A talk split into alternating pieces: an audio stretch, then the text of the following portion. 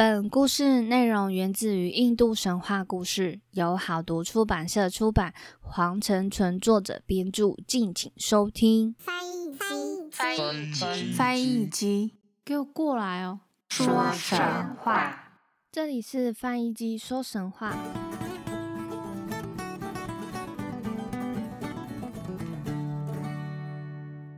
欢迎收听翻译机说神话，我是翻译机。最近又是因为疫情，资源的工作变多，所以上周呢，就是没有跟大家说一声，就无预警的休息，先跟大家说声抱歉。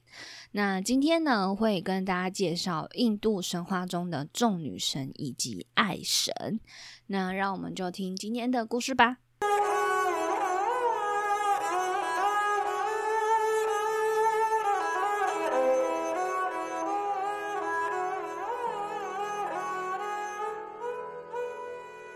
首先，我们先来讲爱神迦摩。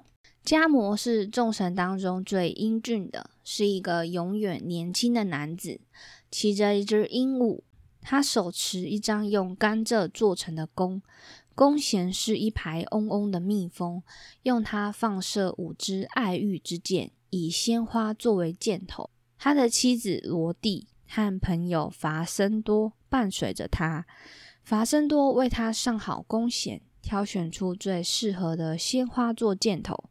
一旦谁被他的爱情之箭射中，就会在心中燃起熊熊的爱情之火。加摩喜欢在外面漫游，他以激起那些他注目的人的情欲来自娱，而且他在施展他的能力时相当轻率。在他刚出生不久，他就向梵天射了一箭，使得梵天爱上自己的女儿。结果梵天一个头丧失于湿婆之手。众神和凡人一直是迦摩的受害者。他喜欢到处闲晃，特别是在春天任意射箭，且偏爱射那些天真的姑娘、已婚的妇女和苦行的仙人。呃，当然，他也是惹到了湿婆。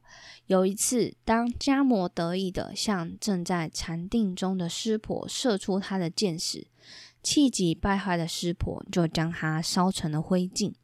在迦摩死去的这段时间里，爱情从城市中消失，城市变成了枯燥乏味的沙漠。最后，在众神的请求下，湿婆才同意让迦摩再生。成为克利希纳和鲁克米尼的儿子普拉丢曼。他后来呢，又与罗蒂重新团聚。罗蒂也曾几次透过雪山神女为他说情。于是，这位爱欲之神又成了诸神中与性爱有关的另一个神的儿子。普拉丢曼再次酒醉吵架后死去。他又恢复了加摩自己的形体和职能。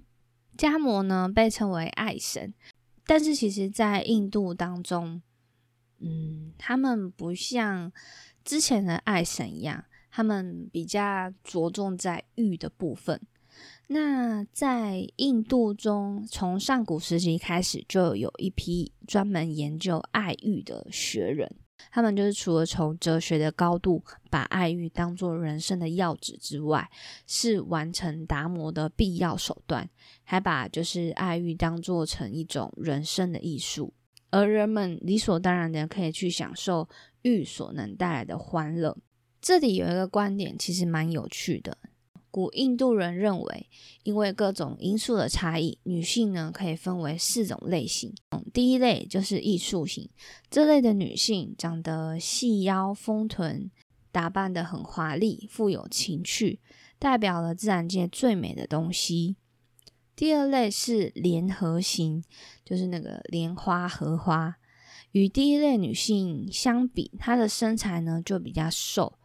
但还是有它的俏丽之处，脸光彩如满月，身体如花子一样柔软，皮肤完美无瑕，像是鲜亮的荷花一样。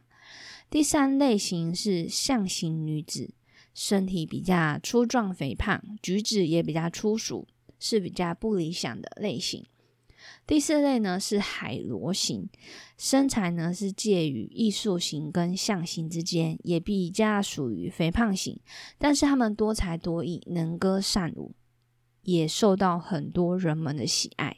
那另外呢，他们除了印度人之外，连神明都要遵守一些规则。而有关于他们婚姻的条文，可算是最多的。在古代印度当中，婚姻的形式大概有八种之多。第一个梵天的婚姻，就是父亲把长衫和装饰品授给女儿，将她嫁给一位亲自请来恭敬接待、精通吠陀的有德之士。第二种是诸神形式的婚礼，父亲把女儿打扮好，将她交给主持祭祀的僧侣。第三种是圣仙形式的婚姻，是父亲从新郎手里接受一头母牛，将女儿的手授给他，以完成宗教仪式。第四种是造物主形式的婚姻，父亲按一定的礼仪嫁女。并对新郎新娘说：“你们两个人应双双履行规定的义务。”第五种是阿修罗形式的婚姻，新郎自愿接受新娘的手，按自己的财力送给新娘父母和新娘礼物。第六个是天界乐师形式的婚姻，青年男女由欲望产生。以色情的快乐为目的而互相誓愿成婚。第七种是罗刹形式的婚姻，用武力抢夺姑娘，杀伤反对这种暴行的人，最后成婚。第八种是吸血鬼形式的婚姻，情人潜入在睡眠中醉酒中，精神错乱的妇女身旁。而不同的婚姻形式会给夫妻带来不同的结果，因此人们非常重视婚礼的形式。所以他们其实不管是人还是神仙，都要遵守这些规则。所以其实，在印度神话中，天神的部分就是很少看到哥哥跟妹妹是一对的，姐姐跟弟弟是一对的，因为他们的规则里面就是不可以跟自己的。亲人呐，姐妹啊，然后结合成夫妻关系。古印度人对于这些爱欲的表现、发泄和享受，都是抱着一种欣赏的态度。那正因为这样，爱欲就成为人们所认可的、所追求的东西。学习并掌握这种艺术，成为一部分人的生活，并构成了古印度文明的独特的部分。所以，其实，在古印度呃文明当中，性爱跟爱欲这边是占了一个有一点像是哲学的一种艺术跟生活这样子。好，以上呢就是爱神迦摩的故事，比较没有太多的故事性。接下来呢，就要介绍印度神话中的众女神。首先，第一位就是雪山神女。之前呢，就是在湿婆那篇呢有提到。陀萨之女沙蒂在祭祀中自焚，献出了肉身。此后呢，她转世投胎成为众山之王喜马歇尔之女。仙人们给新生的女婴取名叫做帕尔瓦蒂，也就是雪山神女。雪山神女慢慢的长大，开始从师学习。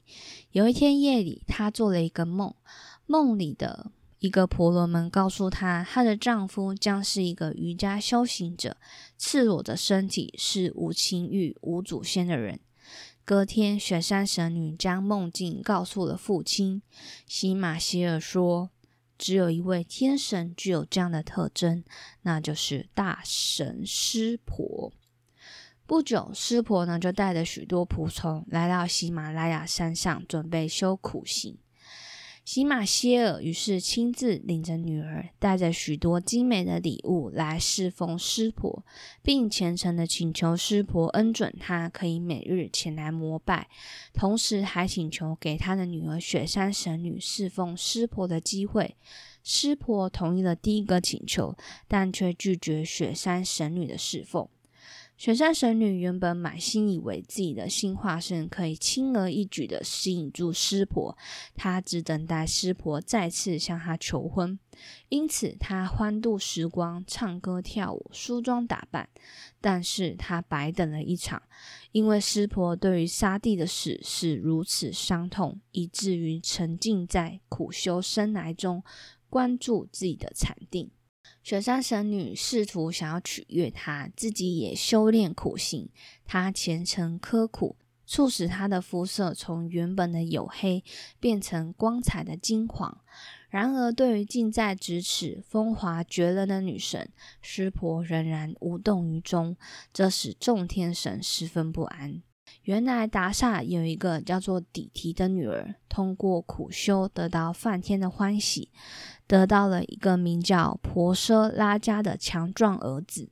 这个婆奢拉加又生了一个总是制造混乱的儿子，叫做多罗迦。梵天非常宠爱这个多罗迦，给他谁都无法战胜他的恩典。于是多罗迦胡作非为起来。他抢走了天帝因陀罗的神像、财神巨比罗的九件宝物、太阳神的白驹及众神的吉祥物，并且将天神们赶出天界，让阿修罗占据天界。没有一位天神能够对抗他的强大勇猛，他们都被这位多罗迦痛苦不堪。于是众神请出爱神迦摩。凯拉萨雪凤去用他的一支箭点燃湿婆心中的欲火。爱神受了天神的委托，就带着自己美丽的妻子罗蒂和助手伐森多来到喜马拉雅山上。他们一到雪峰，冰雪顿时消融，和风徐徐，鸟语花香。爱神引甘蔗制成的弓，挽鲜花为簇的箭，搭上蜜蜂连结而成的弦，伺机而发。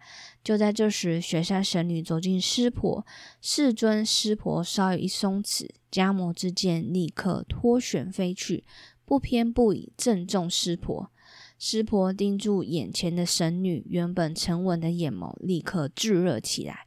她是如此的美丽绝色，以至于他的心猛然怦动，一种无法自抑的感情袭上心头。这样的感觉他不曾有过。大神湿婆这样想着：“我是怎么了？这是多么奇怪的事情！是哪个卑鄙的东西使我平静的心产生这样的变化？”于是他看到爱神正为自己的杰作沾沾自喜，世尊师婆怒不可遏，睁开额头，睁开额头上的第三只眼睛，像世界末日之火的烈焰顿时喷射出来。正在天上、地上四处奔逃的爱神立即化成灰烬。爱神加摩从此被称为无形。爱神虽然成功了激起湿婆的爱欲。但是这位天神仍保持着他的意志力，并没有放纵他的情感，又继续进入禅定中。失望又伤心的雪山神女轻轻一叹，转身离去。这时天上下起大雨，众神为了她在哭泣。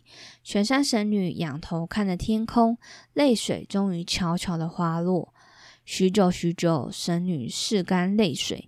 然后坚定了开始他那连大仙也难以完成的苦修。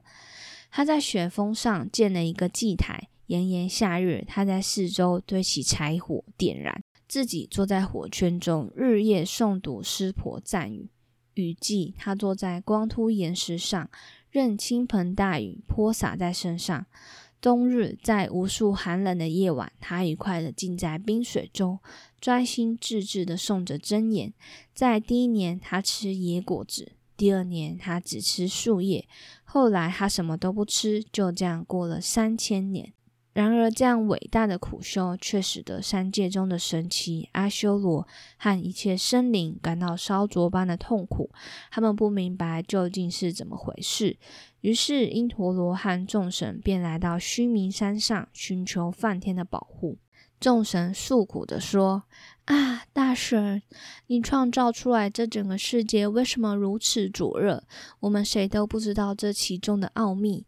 梵天大神啊，请你告诉我们原因。我们的身体像是被火焚烧一样，除了你，我们再也没有保护者了。”梵天知道这是因为雪山神女伟大的苦修造成，于是指引众神来到卡拉萨山，由仁慈的神牛南迪代表大家去请求湿婆。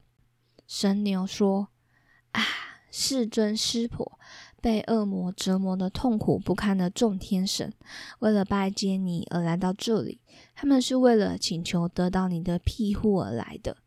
啊！”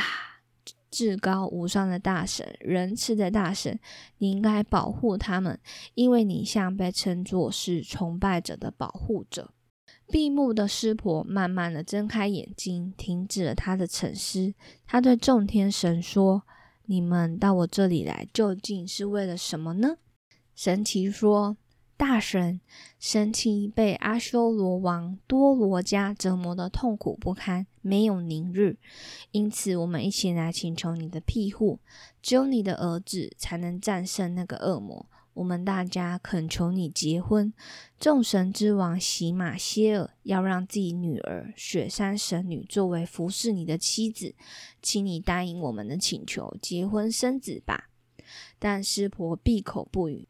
又继续他的沉思，众神既失望又不安，只好各自反转天界。有一天，雪山神女正躺在冰水中折磨她的肉体，忽然出现一个婆罗门。婆罗门问：“你为什么要如此摧残你那可爱的身子呢？”纯洁的神女回答：“因为我要用这极端的苦修，让湿婆大神满意和高兴起来，让他喜欢上我。”那婆罗门仰天大笑，哈哈哈哈哈！姑娘，你晓得湿婆是什么德性吗？他是一个无家可归、出没于坟场的肮脏下流的老乞丐呀！神女丝毫不以为意，那只是大神的外表，我依然尊敬、热爱他。婆罗门继续说：“啊，孩子，你是不了解湿婆的，因为他是个极冷漠的人。”现在该放弃你的苦修了，站起来，回到你父亲家吧。那个烧死了爱神的大神不会满足你的心愿的，他不会接受你，就像谁也无法得到月亮一样。雪山神女坚定地说：“虽然我已经讲过好几次，但是现在还是请你听听我的誓言。毫无疑问，大神是极冷漠的。”他在愤怒的时候，竟将爱神烧成了灰烬。但我一定要用苦修使湿婆欢喜，届时我的苦修之力将充满宇宙，大神湿婆最终会喜欢我的。说完，婆罗门望着雪山神女坚毅的眼神，为之动容，出现了湿婆的面貌。原来，这位婆罗门就是湿婆所化身的呀。在一个吉日良辰，湿婆来到喜马拉雅山神女的家里与她结婚。后来他们生了两个儿子，一个是战神，一个是象头神。因为他们魔怪如期退散，宇宙得以安宁。第二位女神叫做拉克西米，又称势利，是因为作为毗湿奴的妻子而有显赫的地位。她是普利古仙人的女儿，在众神被赶出他们王国的期间，曾在如海避难。后来在搅动如海时，她又再生为幸福女神，是十四件宝物之一。拉克西米生得美丽，长相清纯而不艳，俏丽中又带着娴静，风姿绰约而不失优雅。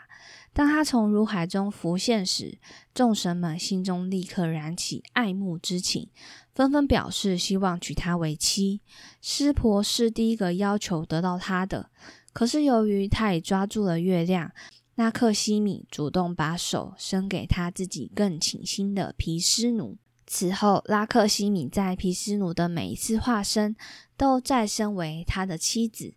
在他化为侏儒时，拉克西米从水中诞生，漂浮在一朵莲花之上，因此他被称为帕德玛，也就是莲花。当他成为罗摩时，他就是忠贞的西多，生于离过的田地的一条龙沟。当他化身为天，当他化身为黑天使，他进入他一生中两个阶段。就是牧女拉达，又是他的妻子鲁克米尼。由于大克西米参与了保护神皮斯努的活动，因此他也成为了命运女神和财富的赋予者。尽管她忠贞不渝，但是她也被描写成反复无常的女神，因为命运之轮永远在变化。拉克西米一般被描绘成美丽的金肤色女人，通常坐着或是站在她的象征莲花上。虽然她实际有四个手臂，但作为女性美的典范，她常被描绘成只有两个手臂。她通常与丈夫一起受崇拜。当她躺在大蛇蟹鲨盘绕的蛇身上，她被描绘成抚摸着她的脚，表示她对她的虔诚。或者依傍着他坐在一朵莲花上，或者与他骑在金翅鸟王身上。当他单独被崇拜时，他被认为是最高存在的女性潜力——世界之母。第三位为杜尔加女神，在远古有一个叫做杜尔加的魔鬼女神，就是从她那里得到名字的。她征服了三界。把因陀罗和众神赶出了他们天国，神奇就像凡人一样在人间游荡。恶魔废除了一切宗教仪式，禁止诵读吠陀，并强迫众神崇拜他们。河流改变了河道，火焰失去了热力，群星失去了踪影。恶魔充满了自然界，他们随心所欲的呼风唤雨，甚至强迫庄稼生长。众神来到梵天、毗湿奴和湿婆大神的面前，请三大神替他们做主，帮助他们消灭恶魔。听了众神讲述恶魔的劣迹，毗湿奴和湿婆非常愤怒。三大神决定消灭这个恶魔。他们商议了片刻，然后互相注视。当他们目光相遇时，产生了一种混合的能量，召唤出一个光彩夺目、照亮所有天国的女神杜尔加。被恶魔逐出天堂的众神看见女神诞生，都发出欢呼，然后纷纷将自己神奇的兵器献给女神。湿婆献给了女神三叉戟，毗湿奴给了神盘，伐罗那给了他神罗。火神给了长矛，因陀罗给了他雷杵，并从神像的脖子上解下神钟给他。海神给了他用盛开的莲花结成的花环。喜马拉雅山神给了女神一匹狮子当做坐骑。于是杜尔加女神出发去打击恶魔，与他对阵的是一只拥有三千辆战车。一千两百头大象，一千万匹战马和无数妖兵的魔军，他率领他召来援助的各种精灵迎战这支魔军。现在，一场大战开始了。战斗中，杜尔加遭到魔鬼们释放的暴风雨般的乱箭和一阵阵飞石滚木的攻击。但是，杜尔加长出一千条手臂，向敌人猛掷出一件件武器。魔鬼掷出两支燃烧的长枪，但被杜尔加用一百支箭挡在一旁。他顺手抓住魔鬼，并把他踩在脚下。魔鬼挣脱，战斗又重新开始。此刻，女神从她自己身上产生了九百万个精灵，这些精灵一下歼灭了全部魔军。然后，魔鬼又向她直来一座大山，他把山切割成七块，用箭射他们，使之无害。这时，魔鬼又变成了一头像山一样大的大象。但被杜尔加女神像短弯刀的指甲撕成碎块，魔鬼接着又变成一头巨大的水牛，用力把树木连根拔起，连同山峰石块一起向女神丢去。但是杜尔加用他的三叉戟刺进他的身体，迫使他现出原形。一个长着铅臂、每手各执一件武器的丑陋鬼怪。这时，杜尔加以他的牵手抓住敌人的手臂，将他掀倒，再以利剑贯穿他的胸膛，他终于浴血而死。胜利之后，女神便采用杜尔加的名字，成为杜尔加女神。以上就是今天众女神跟爱神加摩的神话故事。